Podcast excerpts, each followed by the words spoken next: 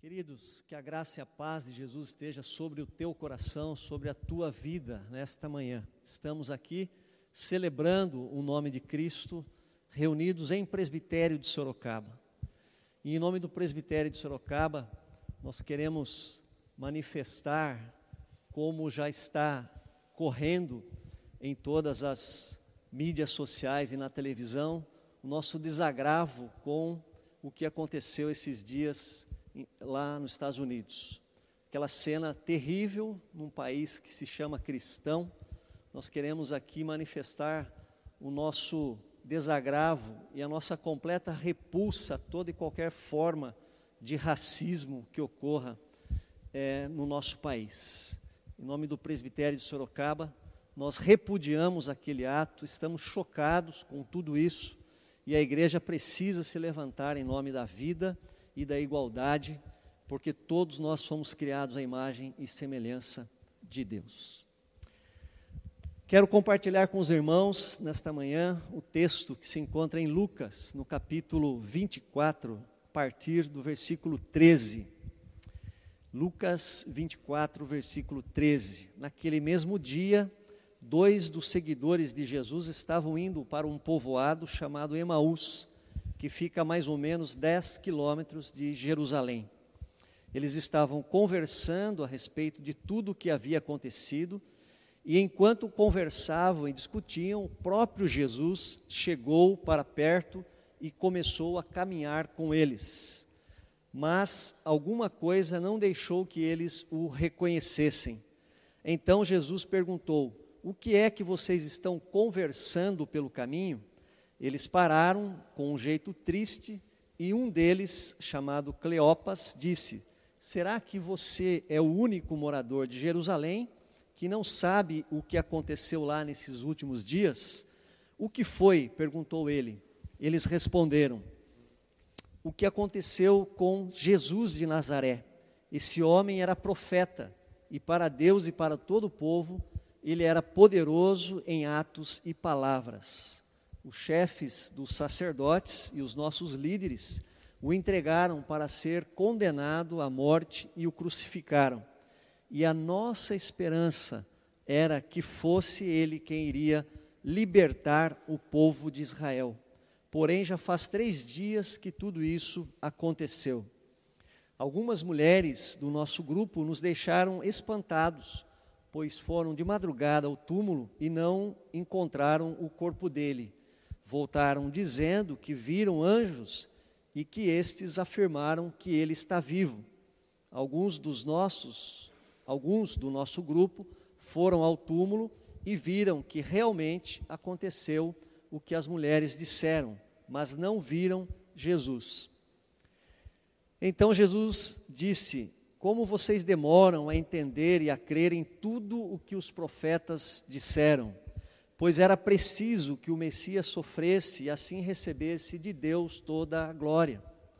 E começou a explicar todas as passagens das Escrituras Sagradas que falavam dele, iniciando com os livros de Moisés e os escritos de todos os profetas.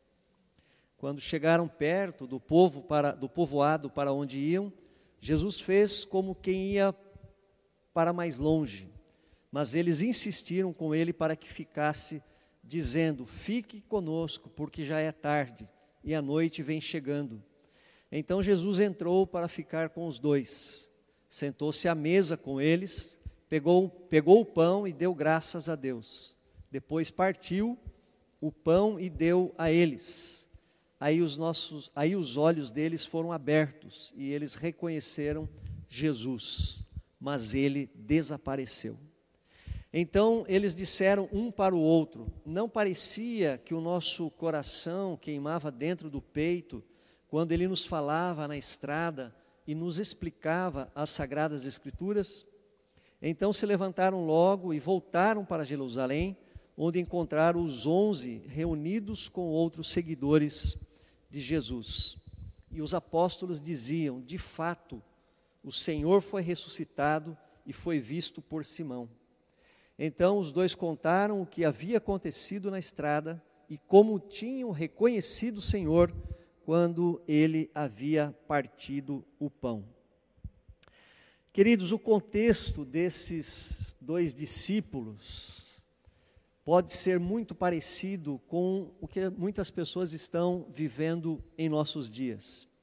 Havia no coração desses dois discípulos muita incerteza e, ao mesmo tempo, também muita tristeza por causa da morte de Jesus e pela esperança que lhes havia arrancado do coração. O texto começa dizendo: naquele mesmo dia, que dia? O domingo da ressurreição.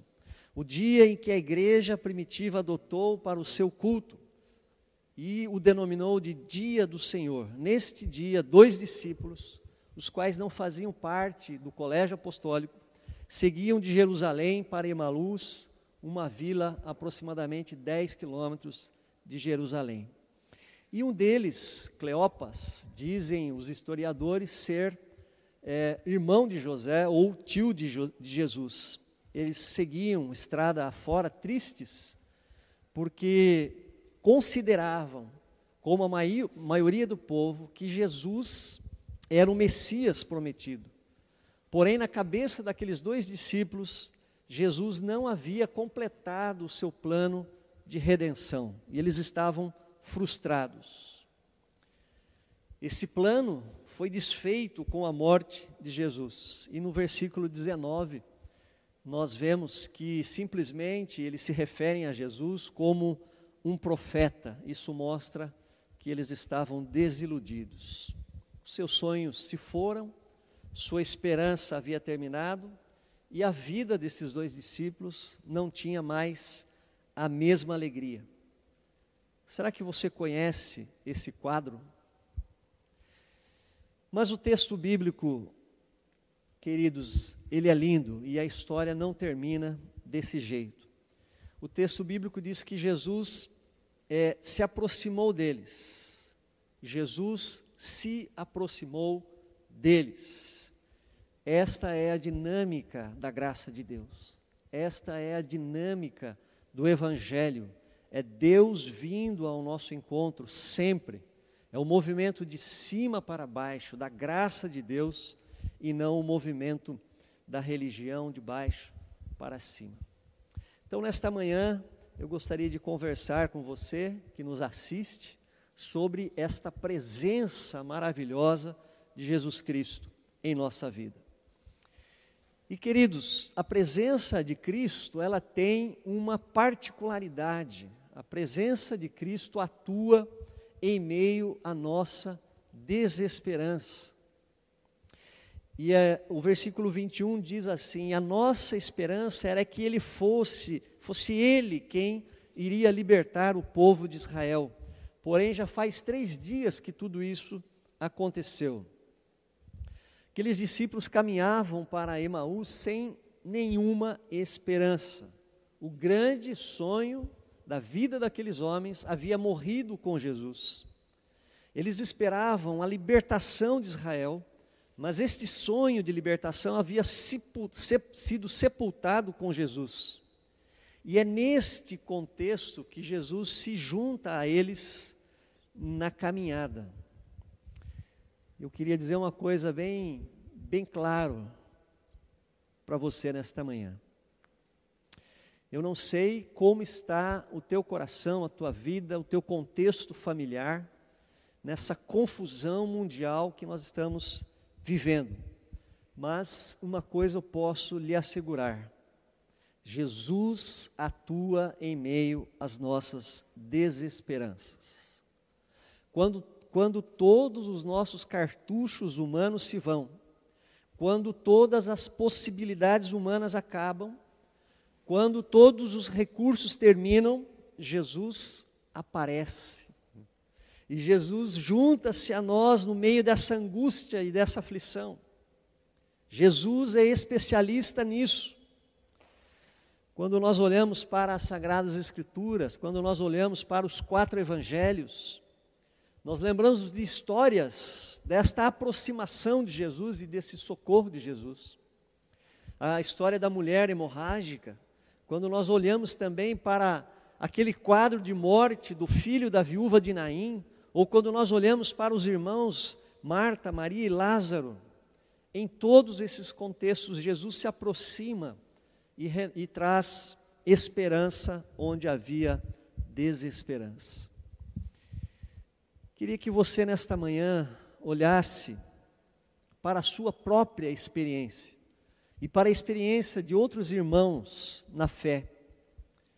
Queridos, Jesus tem sido o médico dos médicos, o advogado dos advogados. Jesus tem sido o engenheiro dos engenheiros, porque Jesus ele é especialista em dar jeito, em atuar, em resolver no meio de toda desesperança. Eu tenho dito que Jesus gosta, na verdade, de contrariar a lógica humana. E por quê? Porque ele é o Filho de Deus, porque ele é o Deus Filho. E queridos, Jesus não vem com estardalhaço, ele vem manso, ele vem humilde. Perceba que ele se coloca junto nessa caminhada com os seus discípulos, ele, ele faz meio que, que de um João sem braço ali, meio de bobo, dizendo: Mas o que está acontecendo? O que, que vocês estão conversando? Mas ao mesmo tempo, Jesus passa a, agir ou a falar é, cirurgicamente na vida daqueles discípulos. Ele vai no ponto. Jesus vai no ponto da desesperança daqueles discípulos, da angústia daqueles homens. E ele age assim também conosco, ele age assim também com você, comigo. Sutilmente, Jesus move o mundo, move o sobrenatural, o invisível, porém real, para te abençoar, para te curar, para te libertar, para te fazer vitorioso, vitoriosa.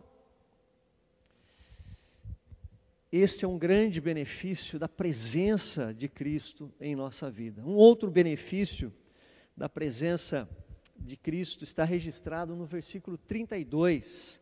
Então eles disseram um para o outro: Não parecia que o nosso coração queimava dentro do peito quando ele nos falava na estrada e nos explicava as Escrituras Sagradas? Quando aqueles discípulos caminhavam por aquela estrada poerente, poeirenta, tristes, cabisbaixos, e Jesus aproxima-se deles, estabelece um diálogo.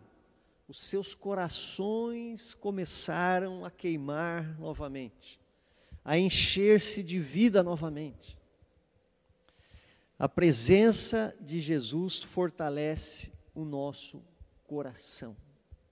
Quantas e quantas vezes nós estamos abatidos pelos problemas que nos assolam. Aliás, nós estamos vivendo um tempo é bem propício para isso. Muitas perdas de vidas humanas, perda de emprego, perda de renda, nós estamos vivendo hoje num contexto de incertezas, é, de uma crise que se vislumbra pela frente, e isso tem nos roubado a paz e tem nos roubado também a nossa alegria. E as aflições, as angústias, as dificuldades, os problemas, eles se avolumam, aumentam, e muitas vezes se tornam em nossa vida muros intransponíveis. É onde a depressão está à porta, batendo em nossas vidas. Nós ficamos fra fracos, frágeis, desanimados. Mas, quando a presença de Jesus se manifesta, quando sentimos que Ele está conosco, quando sentimos que Jesus caminha conosco, que Ele conhece a nossa situação, que Ele sabe o que nós estamos vivendo e passando, então as nossas forças, elas são renovadas completamente. Aleluia. Glória a Deus. Esta é uma experiência é incrível, uma experiência maravilhosa essa presença de Jesus inexplicável, porém sublime, real, superior, sobrenatural, acalentadora, consoladora, que traz força, que traz vida, que traz ânimo. E queridos, o mais interessante é que os problemas muitas vezes é, permanecem, o problema na nossa vida continua, mas a disposição do nosso coração, a disposição mental é completamente outra com a presença de Jesus em nós. Por quê? Porque essa presença de Jesus, ela traz vida, ela traz força, ela traz alegria, traz ânimo, consolo, esperança. É a bendita presença de Jesus em nós. E eles falam então, depois que Jesus se ausenta, não parecia que o nosso coração queimava dentro do peito quando é, ele nos falava. Se você nesta manhã precisa dessa força, se você precisa dessa renovação, é a presença de Jesus que fará isso na tua vida. Então fica uma pergunta para você nesta manhã: onde você tem buscado renovação? Onde você tem buscado força? No teu esposo, na tua esposa, nas pessoas? Isto ajuda, ajuda, mas não resolve. Alguns têm buscado forças nas bebidas, nas drogas, no sexo, no chocolate, no consumismo, em outras fontes falsas que não resolvem. O desafio para você, para mim, para nós, nesse momento, é buscar forças em Jesus, na presença do Senhor, a plenitude de alegria, nos diz o salmista no Salmo 16. Ele é Deus, Ele é o teu Criador, Ele é o teu sustentador, Ele te conhece, conhece a tua estrutura.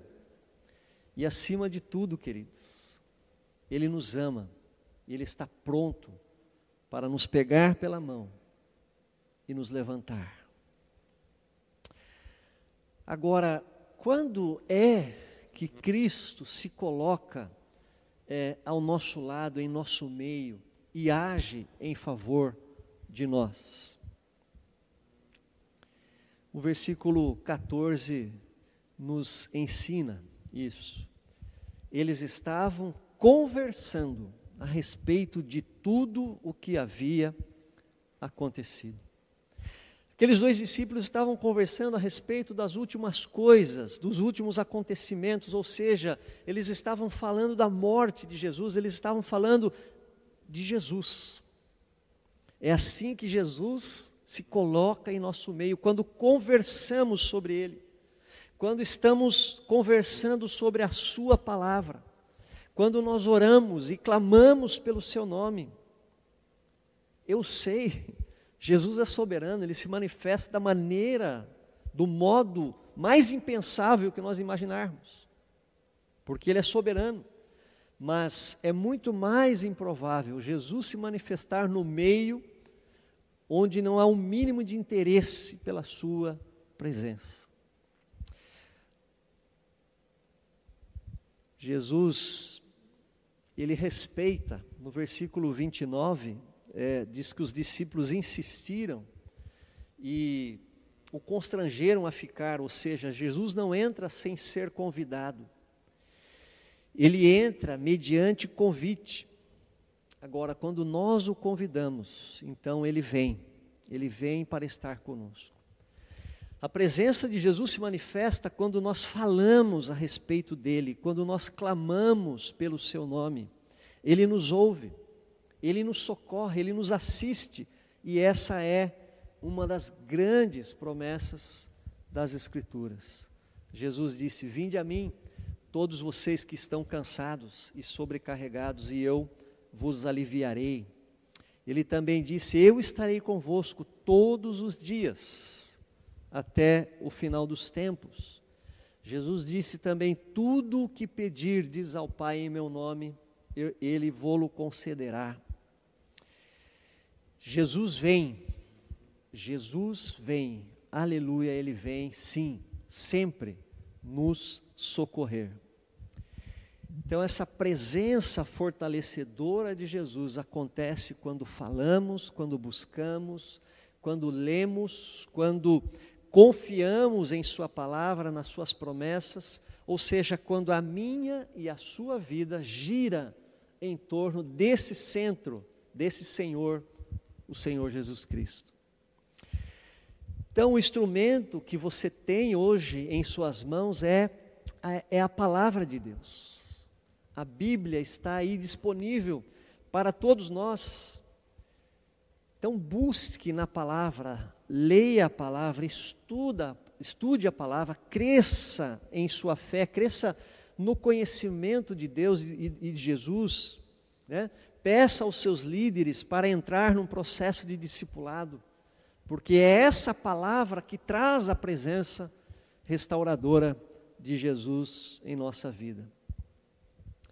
Nesses tempos de pandemia, de coronavírus, de confinamento, de incertezas, como nós estamos é, vivendo hoje, é fundamental que você nutra a sua vida na videira verdadeira. Então, ore, converse com Jesus, Separe intencionalmente na sua agenda tempo para estar com Ele. Queridos, não existe fórmula mágica, não existem novidades, o caminho é o mesmo, sempre palavra e oração. É simples assim. A palavra é luz, a palavra de Deus nos orienta, nos mostra o caminho a palavra traz restauração, renovação. A palavra de Deus, ela é viva, ela é eficaz. Jesus disse que tudo passará, mas a sua palavra não passará, ela se cumpre. Por isso, este é um dos lemas da igreja reformada, só as escrituras. Mas, queridos, a oração nos prepara para receber esta palavra viva de Jesus. É a oração que nos faz parar e nos faz dar ouvidos a esta palavra mar maravilhosa. E também a oração que nos prepara para recebê-la em nosso coração. E aí, queridos, acontece um milagre. A palavra de Deus gera fé em nosso coração e como nós precisamos de fé neste momento para enfrentarmos os desafios que estão vindo pela frente. Quantas famílias precisarão ser reconstruídas, reerguidas depois dessa pandemia? E onde nós encontraremos forças? Onde você encontrará forças? Na palavra de Deus, nas Escrituras ela nos vivifica, ela nos edifica, ela traz alento para a nossa alma e nos dá novas forças para continuar. Então, meu querido, fundamente a sua vida, minha querida, fundamente a sua vida na palavra de Deus, não na moda, não na cultura, não na palavra de pessoas que não têm a cosmovisão bíblica ou cristã mas fundamente a sua vida e as suas decisões na palavra de Deus. É assim que eu, é assim que nós, é assim que iremos encontrar é, restauração para a nossa vida. Concluindo, aqueles dois discípulos saíram de uma situação de olhos ardentes para corações ardentes e pés ardentes, voltaram rapidamente para Jerusalém na mesma hora, tarde da noite, porque estavam cheios, vibrantes da presença de Cristo em seu coração. Qual é a situação que você, nesse dia, nesta manhã, enfrenta que você precisa transpor? Que estrada você precisa voltar correndo é, com alegria? A quem você gostaria de anunciar uma, com euforia em seu coração essa, uma boa notícia? A diferença será a presença de Jesus em você. Se Ele caminhar contigo, essas coisas vão acontecer.